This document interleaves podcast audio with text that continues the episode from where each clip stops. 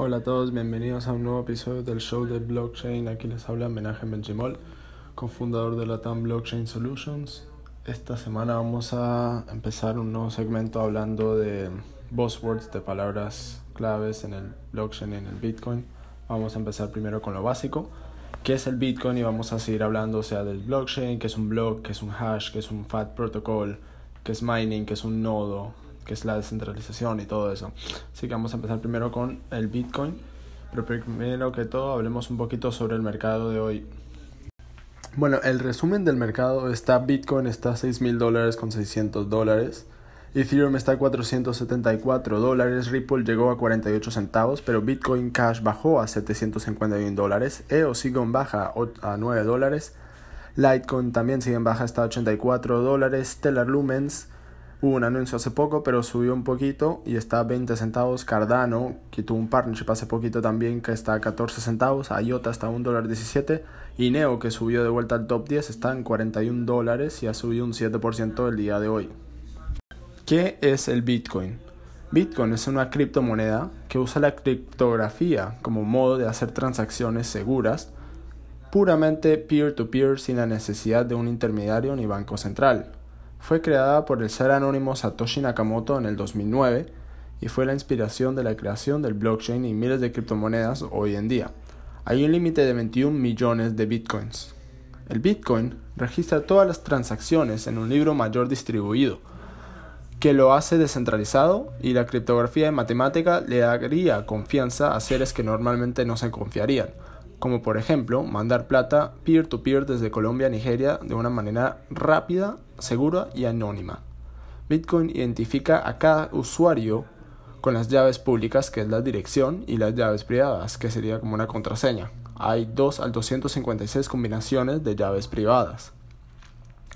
El consenso de Bitcoin usa un sistema Proof of Work para que todas las para que toda la red verifique las transacciones y el monto de la billetera con tal que tengan los recursos, que sería el poder computacional, y evidencia que tal transacción para que no haya actividad maliciosa. Los mineros verifican las transacciones con su poder computacional de los GPUs y los ASICs, buscando el bloque correcto para ponerlo en el blockchain. La red recompensa al minero que encuentra el bloque correcto con 25 bitcoins creados cada 10 minutos. Hoy en día hay pools de mineros que juntan su poder computacional para poder competir con otros mineros y ganarse la recompensa total. La denominación del Bitcoin difiere en cada país. En los Estados Unidos se considera como una comodidad, en Argentina como una propiedad y Costa Rica está buscando para hacerla como una moneda. Recuerden que el código de Bitcoin es completamente abierto, por lo que las compañías como Litecoin, Zcash, Ripple y Monero copiaron el código para crear su propia criptomoneda y ofrecer distintos beneficios. Litecoin usó otro algoritmo y tiene otro límite de, de monedas, y Zcash y Monero lo hicieron más anónimo. La gente usa Bitcoin como un modo de inversión, mandar plata al exterior, depósito de valor contra las monedas nacionales y comprar y vender productos, servicios y muchísimo más. Bueno, o sea, mucha gente lo usa como inversión porque el Bitcoin puede subir y bajar eh, de una manera muy rápida y volátil hoy en día porque está comenzando apenas.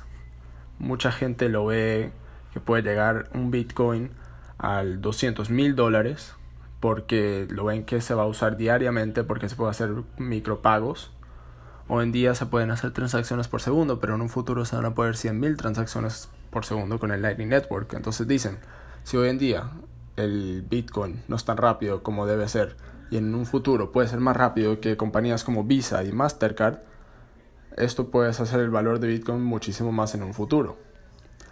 Eh, bueno, también del depósito de valor, como sería el oro, cuando baja la economía, la gente compra oro para que se quede estable el valor del oro. El Bitcoin, aunque sea muy volátil, siempre se queda más o menos al mismo, el mismo valor el mismo precio. Hoy en día Bitcoin está en 6.800 dólares por ahí. Pero, les voy a decir algo, eh, Bitcoin no va a bajar más de 5.500 dólares porque ese es el, el, promedio de minar un Bitcoin en el mundo. La, eh, la industria de minación de Bitcoin es más, es una compañía de, es una industria de mil billones de dólares. Ellos no van a dejar que un Bitcoin baje a menos de 5.500 dólares. No sería una inversión y no sería rentable.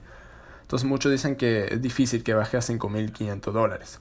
Y también hay países que lo están aceptando de una manera legal. En Malta ya se están haciendo legislaciones para aceptar el Bitcoin. Países como Liberland quieren crear que Bitcoin sea su propia moneda digital y moneda nacional. Y muchos países ya lo están aceptando. Entonces, es el futuro. No invierte en el futuro. No pienses que va a llegar a cero porque si llega a un dólar, hay mucha gente que ha hecho tanta plata en Bitcoin que van a comprar todos los Bitcoins, los 21 millones de Bitcoins. Entonces no va a llegar a cero. O sea, obviamente va a haber especulaciones sobre el precio, por qué va a subir, por qué puede bajar. Pero estamos comenzando. Es como, si lo ves como un modo de inversión, así va a ser. O sea, porque uno le pone un valor, un precio al stock de Apple. Porque piensa que va a subir o piensa que va a bajar por esto, esto y esto. El Bitcoin también, velo como una compañía porque puede subir y bajar por esto y esto y esto.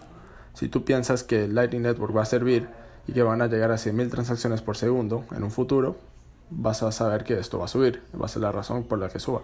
Pero si tú ves países como India que van a hacer Bitcoin ilegal, tú piensas que va a bajar y bueno, es una especulación, pero que puede bajar. Eso si lo ves de modo de inversión.